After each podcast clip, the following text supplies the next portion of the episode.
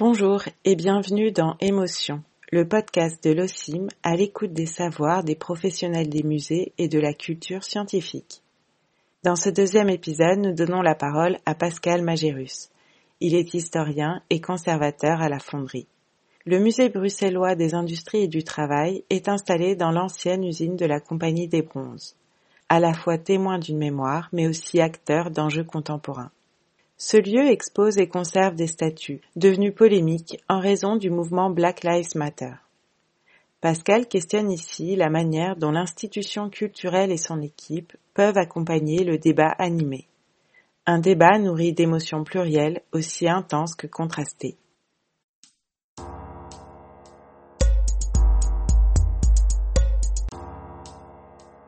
Notre musée est situé à Molenbeek, un des quartiers de Bruxelles, et nous sommes installés dans une ancienne usine. C'est l'usine de la Compagnie des Bronzes, qui est une fonderie d'art prestigieuse, hein, qui s'est créée euh, au milieu du XIXe siècle. De ces fours vont sortir des milliers de statues qui vont être exportées dans le monde entier. Donc c'est vraiment une entreprise très florissante et elle va fermer en 1977 euh, et nous sommes alors dans une période de grave crise économique, une période où le chômage est exponentiel et au même moment vous avez euh, des habitants qui se mettent ensemble et qui décident non pas de créer un musée, ça ça viendra beaucoup plus tard, mais de réfléchir à leur histoire pour pouvoir influer sur leur présent. Donc c'est en connaissant leur passé, qu'ils veulent agir pour se construire un futur qu'ils espèrent meilleur. Et là, on est dans quelque chose de fondamental à la fonderie, c'est l'histoire-action. Et cette histoire-action, nous l'appliquons toujours aujourd'hui dans notre euh, ASBL.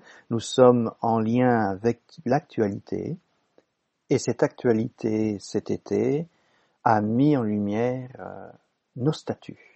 Alors, c'est assez étonnant que des vieilles statues euh, de bronze que tout le monde avait semblé oublier euh, provoquent autant de polémiques, mais euh, nous avons vraiment été surpris de ce regain d'intérêt pour ces productions bronzières. Pour beaucoup de gens, ces statues symbolisent l'agression raciale ou l'agression coloniale et elles sont vivement critiquées aujourd'hui au point que certains demandent leur démantèlement et leur renvoi dans des réserves de musées. On a tous en l'image euh, cette statue d'Edward Colson jetée euh, dans la rivière Avon à Bristol. En Belgique, ces statues controversées ont touché principalement à notre histoire coloniale et plus spécifiquement à la figure de notre deuxième roi, à savoir Léopold II. À la fonderie, nous sommes sentis particulièrement interpellés par cette polémique, d'abord parce que ces statues, la plupart de ces statues controversées proviennent de la Compagnie des Bronzes, et nous nous sentons quelque part les héritiers de cette société. Et puis ensuite parce que tout ce qui anime la ville, tous les débats publics nous interpellent dans notre musée. Alors ces débats ont été empreints de très grandes émotions, hein, des émotions parfois contradictoires. Vous avez les émotions euh, des anticoloniaux qui voient dans ces statues le symbole de valeurs coloniales et qui renvoient vers le racisme. D'un autre côté, vous avez ceux pour qui ces statues rappellent les grandes heures de l'histoire de la Belgique avec euh, des valeurs qu'il faut absolument préserver. Vous avez aussi les interrogations de nos visiteurs qui parfois ne comprennent pas que certains objets en lien avec l'histoire coloniale soient présentés de telle façon. Vous avez nos bénévoles, l'émotion de nos bénévoles qui, euh, j'ai le cas notamment de cette euh, dame qui répertorie pour nous les statues en bronze et qui a été bouleversée du fait que ces statues soient dégradées. Euh, et pour elle, c'était une atteinte à des valeurs artistiques. Vous avez l'émotion aussi de mon staff, euh, du staff de la fonderie, de notre équipe. On a beaucoup parlé, on se sent très attaché à ces statues Et euh, l'émotion là a été très vive au sein de, de l'équipe. Et puis vous avez aussi mon émotion comme historien qui m'intéresse euh, très fort à cette période de l'histoire, mais aussi comme conservateur du patrimoine euh, qui me pose quand même certaines questions par rapport aux dégradations physiques de ces statues, mais aussi comme citoyen qui m'interroge sur mon engagement dans la ville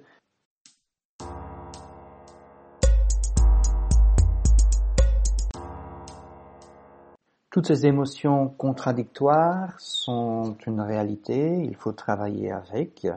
Et en ce sens, le musée peut être un lieu où en débattre de manière dépassionnée, avec une écoute respectueuse. Le musée peut apporter un regard critique, amener des informations, aider à la réflexion, être prudent, renvoyer vers les sources. Le, musée peut être euh, un lieu de confrontation d'idées où il n'y a pas seulement une voix qui se fait entendre, mais les voix des minorités peuvent aussi être euh, écoutées.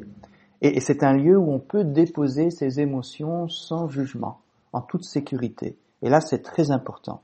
Si le musée est un lieu de débat, euh, le musée a aussi des compétences particulières pour euh, soutenir ce débat, à savoir que nous avons une expertise, c'est notre capacité d'assurer de bonnes médiations. Nous avons l'habitude dans les musées de présenter des choses parfois complexes de manière lisible et de manière compréhensible par euh, un maximum de public. On a vraiment une expertise que nous pouvons mettre euh, au service de la société. Comment assurer une bonne médiation? À mon sens, ça ne peut se faire que par l'écoute de nos publics. Et à la fonderie, on a un avantage certain, c'est que nous accueillons des personnes qui ne vont jamais au musée, pour qui c'est la première expérience muséale, que ce soit dans le cadre d'un parcours d'intégration ou d'un cours d'alphabétisation. Ces personnes viennent en général de pays anciennement colonisés, en Afrique ou en Asie, et leur regard sur le colonialisme ou le racisme est parfois radicalement différent d'une autre comme euh, européen. Et donc c'est en croisant tous ces regards multiples qu'on arrivera à une médiation la plus opportune. Ça va peut-être nous obliger à nous remettre en question, à refaire d'autres choix scénographiques, mais est-ce qu'on a vraiment le choix? Si une médiation au sein même du musée peut être relativement aisée, Qu'en est-il de ces statues qui se trouvent encore dans la ville, qui sont sur nos places? Faut-il les enlever ou faut-il les, les compléter? Alors à mon sens, il faut les laisser en place parce qu'elles ont l'avantage d'être visibles de tous, même de ceux qui ne vont pas au musée, et elles correspondent à un contexte historique particulier qu'il va falloir expliquer aux habitants de la ville. Et là, le musée, avec son expertise de médiation, a un rôle fondamental à jouer.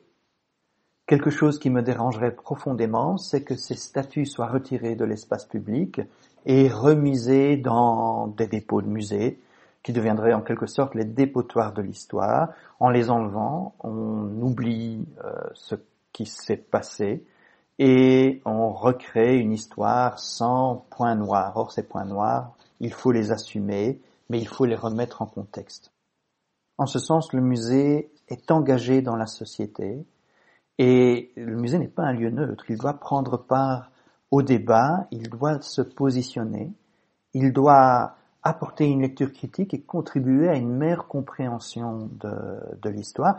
Il doit participer au débat public comme lieu public.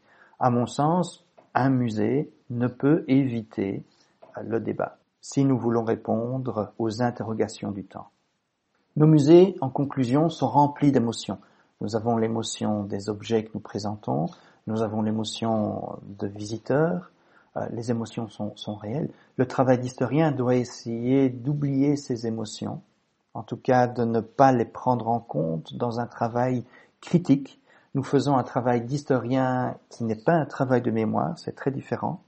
Euh, il est très important de prendre euh, de la distance et de pouvoir faire entendre quantité de voix, notamment autour de ces statuts controversés, et ce pour assurer une médiation qui soit vraiment effective. Par contre, nous devons vraiment donner de l'espace à ces voix différentes qui sont chargées d'émotions, au mieux de les, de les cacher comme si elles n'existaient pas. On ne peut pas faire l'impasse sur ce passé colonial, sur le racisme des décennies précédentes. Il faut l'accepter pour aller de l'avant. Pour nous, travailleurs du musée, il y a une émotion qui est certainement la nôtre, euh, c'est la passion.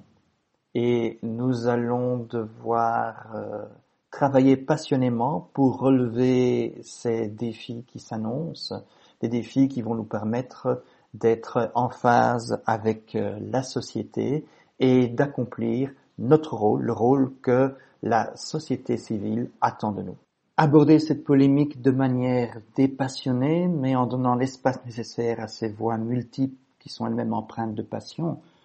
Ah, voilà un beau défi que nous allons devoir aborder.